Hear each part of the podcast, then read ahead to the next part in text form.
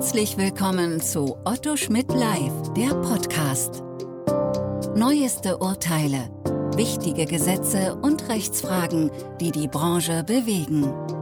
Hier kommentieren Expertinnen und Experten, deren Meinung Gewicht hat.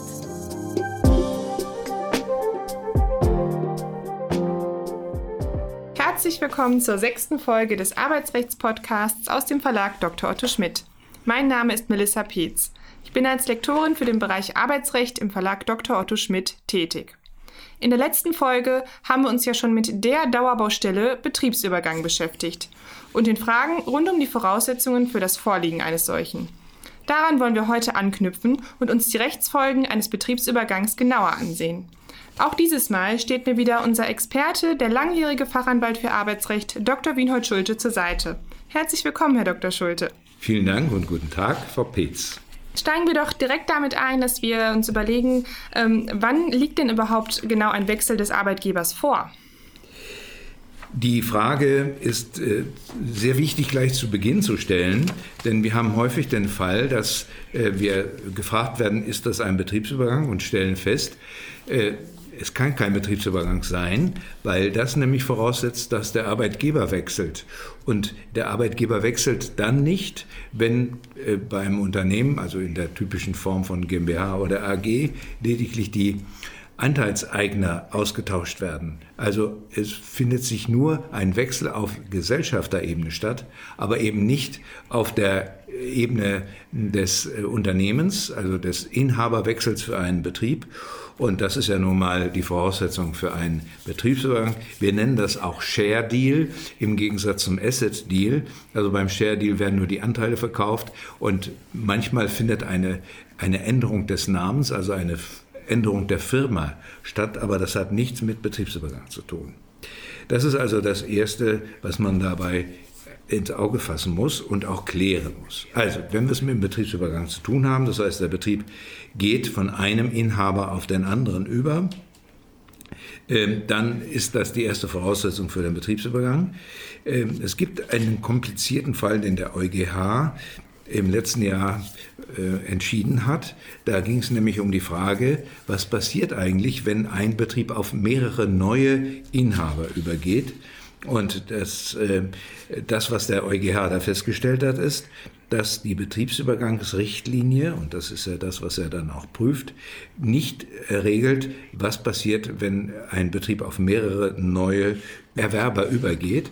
Und äh, das gilt natürlich auch für 613a äh, BGB. Also da ist nirgendwo die Rede davon, dass das auf mehrere äh, neue Inhaber übergehen kann. Also erstmal die Aussage des EuGH, äh, sagt er, ja, das, da das die EG-Richtlinie nicht regelt, äh, sind die nationalen Gerichte aufgerufen, das zu klären. Und das mhm. BAG hat ja in der Vergangenheit gesagt, beim Beschäftigungsanteil zum Beispiel von 85 Prozent, den einer der, der, möglichen Erwerber übernommen hat, dann geht das Arbeitsverhältnis komplett auf den neuen Erwerber über, weil eine, eine Aufteilung des Arbeitsverhältnisses dem nationalen Verständnis fremd sei. Okay, und wenn man jetzt noch von der Erwerber- und veräußerer Seite absieht, wer ist da ähm, auf Beschäftigtenseite betroffen? Also wer fällt alles darunter? Also ganz einfach ist natürlich, wenn wir es mit einem ganz normalen Arbeitsverhältnis zu tun haben, im sozusagen Originalzustand. Das geht dann auch im Originalzustand auf den neuen Erwerber über. Natürlich nur dann, äh, wenn wenn die Voraussetzungen dafür erfüllt sind. Aber äh, die betroffene Beschäftigtengruppe sind einmal die der Arbeitnehmerinnen und Arbeitnehmer. Gibt es Grenzfälle oder Fragen, die sich stellen bei besonderen Arbeitnehmergruppen? Ja, nehmen wir mal die Arbeitnehmergruppen. Äh, da ist aber auch klar, nur Arbeitsverhältnisse können übergehen und dazu gehören auch Auszubildende, volontäre Praktikanten, sofern sie ein Arbeitsverhältnis haben. Ähm, auch mhm. Beschäftigte in der Freiphase der Altersteilzeit gehen in dieser Freiphase über, allerdings keine äh, Bezieherinnen und Bezieher von Betriebsrenten keine Handelsvertreterinnen und Vertreter und auch keine arbeitnehmerähnlichen Personen. Die haben eben kein Arbeitsverhältnis. Und das heißt auch, ähm, die Organe und also Vorstände, Geschäftsführer von der äh, AG oder GmbH gehen nicht mit über das mhm. hat manchmal Augenbrauen äh, hochziehen zur Folge, wenn man sagt, ja, Sie gehen nicht mit über. Ja, wieso? Ich bin doch auch beschäftigt. Ja, aber nicht im Arbeitsverhältnis, heißt dann die Antwort. Und die Antwort heißt auch, Sie sind äh, nach wie vor beim alten äh, Arbeitgeber, in Anführungszeichen, die sehen ja sich immer als Arbeitnehmer, also sind sie aber nicht, die Geschäftsführer. Aber der alte Vertragspartner bleibt dann bestehen und dann muss man sehen, was mit dem Vertrag wird. Und wie sieht es aus mit gekündigten Arbeitnehmern? Äh, die sind in dem Verhältnis oder im Originalzustand äh, ja vom Übergang betroffen und auch äh, die im gekündigten Arbeitsverhältnis stehenden Beschäftigten gehen über.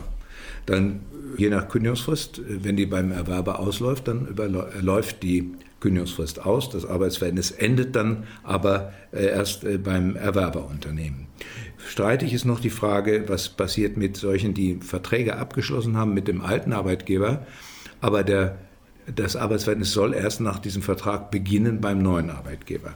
Aber da ist die Rechtsprechung, soweit äh, dass man da sicher sein kann, auf dem Standpunkt, auch solche Arbeitsverhältnisse gehen über, dann fangen sie eben beim neuen Erwerber an.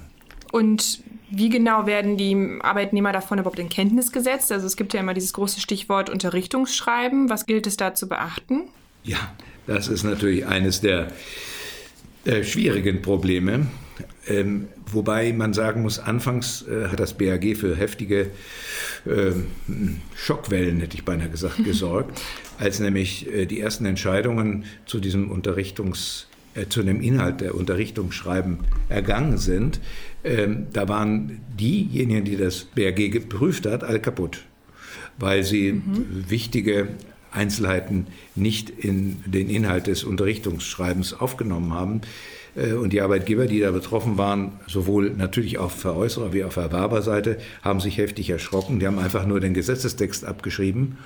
Ähm, und das ähm, ist ja häufig im Arbeitsrecht so, dass der Gesetzestext eine kleine Richtschnur für das liefert, was man eigentlich zu tun hat, aber im Grunde genommen nur einen kleinen Ausschnitt dessen darstellt, was man beachten muss. Also ähm, zum Beispiel war äh, bei diesen Anfangsentscheidungen äh, der Name des Erwerbers nicht genannt oder die Adresse oder die dort äh, handelnden Personen, also die verantwortlichen Geschäftsführer etc.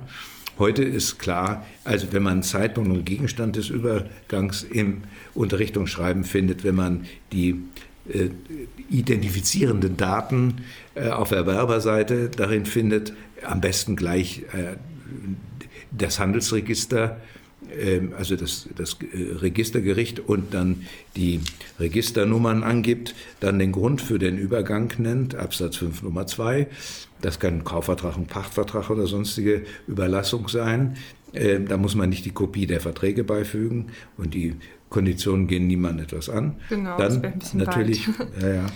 Äh, was dann natürlich immer schon eine Rolle spielt, ist, oder was, was äh, Schwierigkeiten macht in der Formulierung, ist die Belehrung über die rechtlichen, wirtschaftlichen und sozialen Folgen des Übergangs.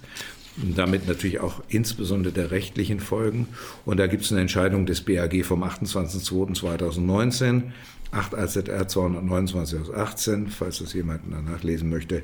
Da hatte der Arbeitgeber versäumt, äh, eine fehlerfreie Beschreibung der Haftungsstruktur in das, das Schreiben aufzunehmen. Ich will da jetzt nicht in die Einzelheiten gehen. Also da muss man immer sehr genau aufpassen, dass man die Haftungsstruktur richtig beschreibt, aber dazu sage ich dann gleich noch was, äh, wenn Sie mich dazu fragen sollten. Ähm, und dann schließlich ähm, auch darüber äh, belehren, wem gegenüber diese Widerspruchserklärung abzugeben ist und wenn ja, äh, wenn man das will, in welcher Form und in welcher Frist das so geschehen hat. Schriftform steht im Gesetz, aber das kann man dann auch, jedenfalls soweit ich das sehe, mit äh, Fax äh, erledigen und die Frist beträgt einen Monat. Die beginnt aber erst dann, wenn man ordnungsgemäß belehrt worden ist und daran hapert es ja viel, in vielen Fällen. Sodass die Frist dann sonst gar nicht abläuft und zugunsten der Arbeitnehmer dann noch ein späterer Widerspruch möglich wäre. Ja, genau, bis mhm. zur Grenze der Verwirkung. Und die Verwirkung, sagt das BAG auch in neueren Entscheidungen, ist etwa sieben Jahre. Okay. Also wir, bei der Verwirkung haben wir immer das Zeitmoment und das Umstandsmoment. Also wenn da allein das Zeitmoment eine Rolle spielt, nach sieben Jahren den Schluss. Das ist eine verdammt lange Zeit. Aber wirklich. ähm, und waren das dann schon alle Rechtsfolgen oder ähm, fehlt da jetzt noch ein Punkt? Naja, einmal ähm, muss man natürlich darauf hinweisen, dass die Kündigung wegen eines Betriebsübergangs nach 613a Absatz 4 Satz 1 BGB unwirksam ist. Und das sind immer die Fälle, äh, in denen ähm, dann die Rechtsprechung prüft, liegt ein Betriebsübergang vor. Wenn ein Betriebsübergang vorliegt und jemand hat gekündigt, dann ist die Kündigung deswegen unwirksam. Mhm. Also wenn, wenn eine Kündigung äh, zum Zeitpunkt äh, des Betriebsübergangs vom bisherigen Arbeitgeber ausgesprochen wird, dann ist er mit Händen zu greifen, dass jemand da aus dem Betriebsübergangsgeschehen rausgenommen werden soll oder eine ganze Belegschaft. Und das ist natürlich der Klassiker. Okay. Ähm, Kündigung aus anderen Gründen, sagt Satz 2 der Vorschrift, ist noch möglich. Die haben eben schon mal das Stichwort Haftung angesprochen. Wie sieht es da aus? Wer haftet äh, gegenüber dem Arbeitnehmer und in welcher Art und Weise? Also auch da hilft dann das Gesetz zumindest für den Einstieg. In 613a Absatz 2 Satz 1 äh, heißt es ja, der bisherige Arbeitgeber haftet neben dem Inhaber für Verpflichtungen nach Absatz 1, soweit sie vor dem Zeitpunkt des Übergangs entstanden sind und vor Ablauf von einem Jahr nach diesem Zeitpunkt fällig werden. Also wir haben zwei, äh, zwei Gesichtspunkte. Einmal die, das Entstehen der Forderung. Das muss bis zum Betriebsübergang entstanden sein, was da als Forderungsgrund äh, in Anspruch genommen wird.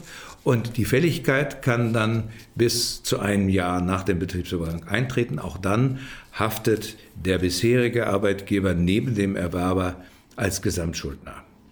Ähm, das heißt aber auch, und das muss dann in der Belehrung auch drin stehen, dass natürlich erst recht Forderungen, die vor dem Übergang entstanden und fällig geworden sind, natürlich äh, ebenfalls unter diese Haftung fallen. Der Neue haftet, weil er der Arbeitgeber ist, der neue Arbeitgeber, der sowieso für alles haftet, was im Arbeitsverhältnis an Forderungen noch da ist. Und der Alte haftet mit natürlich auch als Gesamtschuldner, weil er ja äh, neben dem Erwerber sogar für solche Forderungen haftet, die erst nach Ablauf von einem Jahr seit dem Betriebsübergang fällig werden. Und wenn das äh, Ansprüche sind, wie wir das ja manchmal haben bei Sonderzahlungen, die pro rata temporis berechnet, berechnet werden und berechnet werden können, äh, dann findet nach Satz 2 eine verhältnismäßige Berücksichtigung statt. Also jeder, jeder haftet nach dem Anteil, wie im Zeitpunkt des Übergangs äh, vorliegt, also des abgelaufenen Teils. Und dann äh, ist der Bemessungszeitraum zu berücksichtigen. Jetzt haben wir uns schon sehr viel diese individualrechtliche Seite angesehen. Ähm, lassen Sie uns doch zu den ähm, äh, betriebsverfassungsrechtlichen bzw. kollektivrechtlichen Folgen eines Betriebsübergangs kommen. Da stellt sich mir direkt die Frage, was passiert denn mit dem Betriebsrat, der beim Veräußerer bzw. dann gegebenenfalls auch beim Erwerber besteht? Da müssen wir zunächst einmal unterscheiden. Es gibt ja verschiedene Fälle. Der Betriebsrat beim Veräußerer bleibt zuständig, wenn der Betrieb als Ganzes übergeht und lediglich ein neuer Arbeitgeber äh, künftig diesen Betrieb führt. Also ein Betriebsinhaberwechsel stattfindet und die Belegschaft praktisch eins zu eins übergeht und der Betriebsrat behält seine Funktion. Äh, da gibt es überhaupt keine Veränderung und äh, deshalb äh, ist das auch nicht weiter problematisch. Der bleibt schließlich im Amt. Der zweite Fall ist, der Betriebsrat existiert nur beim Erwerber, aber nicht beim Veräußerer. Das heißt, die Organisationsstruktur, die da übergeht, ist dadurch bestimmt, dass man auf Erwerberseite auf einen bereits bestehenden Betrieb trifft denn sonst gäbe es ja keinen Betriebsrat. Und äh, wenn in dieser Situation der Betriebsteil, der das dann ja möglicherweise wird, also der übergegangene Betrieb wird beim bestehenden Betrieb des Erwerbers ein Betriebsteil und behält seine betriebsrätliche äh, Struktur bei, ist also ein selbstständiger Betrieb, das haben wir in vielen Filialunternehmen äh, so, dass also die Betriebe jeweils vor Ort selbstständig sind und auch betriebsratsfähig sind. Dann geht der Betriebsrat äh, praktisch über, wenn die komplette Belegschaft übergeht und der Betriebsrat bleibt dort äh, auch im Amt. Allerdings ist das nicht so ohne weiteres erkennbar, denn es könnte auch sein, dass es ein Übergangsmandat gibt. Und das ist der dritte Fall, den man in diesem Zusammenhang beleuchten muss, nämlich äh, müssen wir differenzieren. Äh, gibt es beim Erwerber einen Betriebsrat, dann äh, greift das Ausschlusskriterium des letzten Satzteils in 21a Absatz 1 Satz 1. Da heißt es nämlich, dass bei einer Eingliederung, wenn ein Betriebsrat bereits besteht, dieser Betriebsrat zuständig ist. Also es gibt dann kein Übergangsmandat. Wir haben es also mit dem Übergangsmandat in solchen Fällen bei der Eingliederung zu tun mit einem betriebsratslosen äh, Betrieb beim Erwerber. Und da ist es streitig, ob es ein Übergangsmandat gibt.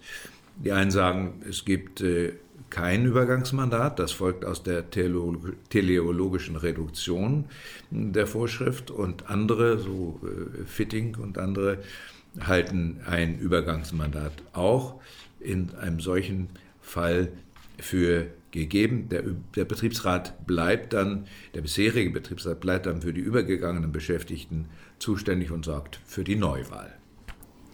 Wie sieht es aus mit etwaigen Mitbestimmungsrechten des Betriebsrats, wenn ich jetzt so an das Stichwort Betriebsänderung denke? Ja, zunächst mal der richtige Satz, Betriebs, äh, der Betriebsübergang ist keine Betriebsänderung. Mhm. Wenn es also schlicht nur um den Betriebsübergang geht, kann man in allen Entscheidungen nachlesen, dann gibt es keine Betriebsänderung. Aber in vielen Fällen, und da muss man dann schon mal genau hinschauen, äh, gibt es eben äh, doch Anhaltspunkte für eine Betriebsänderung. Also nach der Definition des 111 äh, Better VG, äh, weil wenn ein Betrieb abgespaltet wird oder ähm, ein Betrieb wird verlegt, oder ne, wenn, wenn, der, ja. wenn der neue äh, Arbeitgeber sagt, ich möchte aber das Ganze äh, auch dem übernommenen Betrieb vereinen mit meinem Betrieb in X. Und dann gibt es eben die Möglichkeit, dass dann natürlich eine Betriebsänderung vorliegt ne? oder eine Abspaltung oder ähm, eine, eine, Fusion, das ist ja das Gegenteil. Also äh, wenn da äh, Ansatzpunkte für eine Betriebsänderung da sind, die man sehr genau prüfen muss, dann hat man natürlich auch gleich das ganze Mitbestimmungsszenario bei einer Betriebsänderung mit Interessenausgleich und Sozialplan. Und wie sieht es aus mit bestehenden Betriebsvereinbarungen? Äh, die Betriebsvereinbarungen äh, bleiben natürlich bestehen, wenn die betriebsrechtliche Struktur sich nicht verändert. Das war ja der mhm. ganz einfache Ausgangsfall. Wenn allerdings beim neuen Arbeitgeber bereits ein Betriebsrat besteht, ich hätte ja gesagt, übergehende Betrieb geht dann äh, in die Struktur des neuen Betriebs, des Betriebsinhabers, des neuen Arbeitgebers über. Dann muss man schauen, gibt es da einen Betriebsrat? Wenn ja, ist die nächste Frage, gibt es über denselben Regelungsgegenstand wie im alten Betrieb, auch in dem neuen Betrieb, eine Betriebsvereinbarung? Dann ersetzt die neue Regel, also die, die, die bestehende Regelung, die alte äh, Regelung über die Betriebsvereinbarung im alten Betrieb. Ja, also wenn da bereits was ist, was äh, nehmen wir an, irgendwelche Sonderurlaubstage, immer vorsichtig, muss man immer gucken, ähm, äh, will das nur mal so im Nebensatz erwähnen, 77 Absatz 3 BTVG lässt bei solchen Regelungsgegenständen grüßen, weil wir da häufig tarifliche äh, Regelungsgegenstände haben, die dann die Sperre auslösen für Betriebsvereinbarungen. Das kann man, ich, ich sage es nur ähm, so wirklich in, in, in Klammern, das äh, übersieht man manchmal, wenn man mhm. über die Gültigkeit von Betriebsvereinbarungen redet. Das ist der Prüfstand, der sich auch beim Betriebsübergang dann eröffnet und da muss man schon mal genau hinschauen. Aber nehmen wir mal an, es gibt keinen tariflichen äh, Regelungszusammenhang und 77 Absatz 3 BTVG greift nicht ein. Da muss man prüfen, ist der Regelungsgegenstand identisch? Was weiß ich, die haben auch eine Jubiläumszuwendung oder mhm. Sonderurlaubstage oder was es da immer als, ähm, als Sonderleistungen gibt in solchen Betriebsvereinbarungen, die Ansprüche auf Arbeitnehmerseite auslösen. Äh, dann gibt es zwei Prinzipien. Entweder äh, ersetzt die bestehende Regelung im neuen Betrieb die alte Regelung, auch wenn sie schlechter ist. Mhm, also kein ja. Rosinenpicken. Äh, kein Rosinenpicken, genau. Und wenn eben keine identischen Regelungsgegenstände vorliegen, dann findet die Transformation statt. Das heißt, so wie es auch im Gesetz steht, 613 äh, Absatz 1 oder 2, dann werden die Regelungen oder die Ansprüche aus den Betriebsvereinbarungen individualrechtliche Ansprüche auf Arbeitnehmerseite. Also die Transformation in persönliche Ansprüche findet dann statt. Und wenn man dann die andere Seite sieht, ähm, was ist mit tarifrechtlichen Regelungen, die vielleicht gelten? Da gilt im Prinzip dasselbe, ja, eben aber auf, auf, auf der Stufe der tariflichen Regelungen.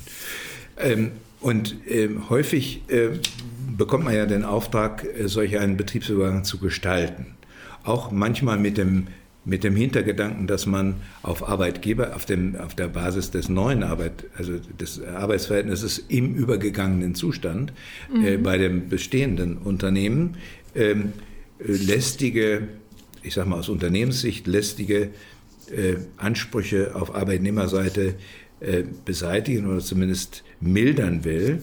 Und da gibt es durchaus Überlegungen, dass man dann plötzlich auf die Idee kommt, was man sonst nie tut, äh, einem Tarifpartner beizutreten, also einem Arbeitgeberverband beizutreten, der einen Tarifvertrag hat, der denselben Gegnungs äh, Regelungsgegenstand hat, wie äh, auf der Veräußererseite vorhanden war, mhm. aber verschlechternde Regelungen hat. Dann oh. rutscht man sozusagen da rein. Das ist ja. der Gedanke, der da bei der Gestaltung eine Rolle spielt. Nur, da muss man höllisch aufpassen, denn äh, sowas kann nur gelingen, wenn äh, der Tarifvertrag normativ gilt. Das heißt, beide Parteien dem Tarifvertrags abschließenden äh, Tarifvertragsparteien angehören. Also auf Arbeitgeberseite dem, in der Regel dem Arbeitgeberverband mhm. und auf Arbeitnehmerseite der zuständigen Gewerkschaft. Nur dann ist ja die normative Tarifbindung da und dann kann das auch gelingen, dass man dann eben möglicherweise sogar verschlechternde Regelungen durchsetzen kann.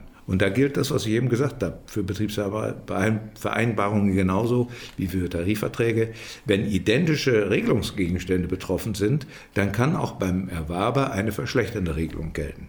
Und sonst gilt natürlich das Transformationsprinzip, wenn es da keinen Tarifvertrag gibt äh, beim neuen und mhm. auch keine Tarifbindung, äh, dann gilt das als Individualanspruch weiter.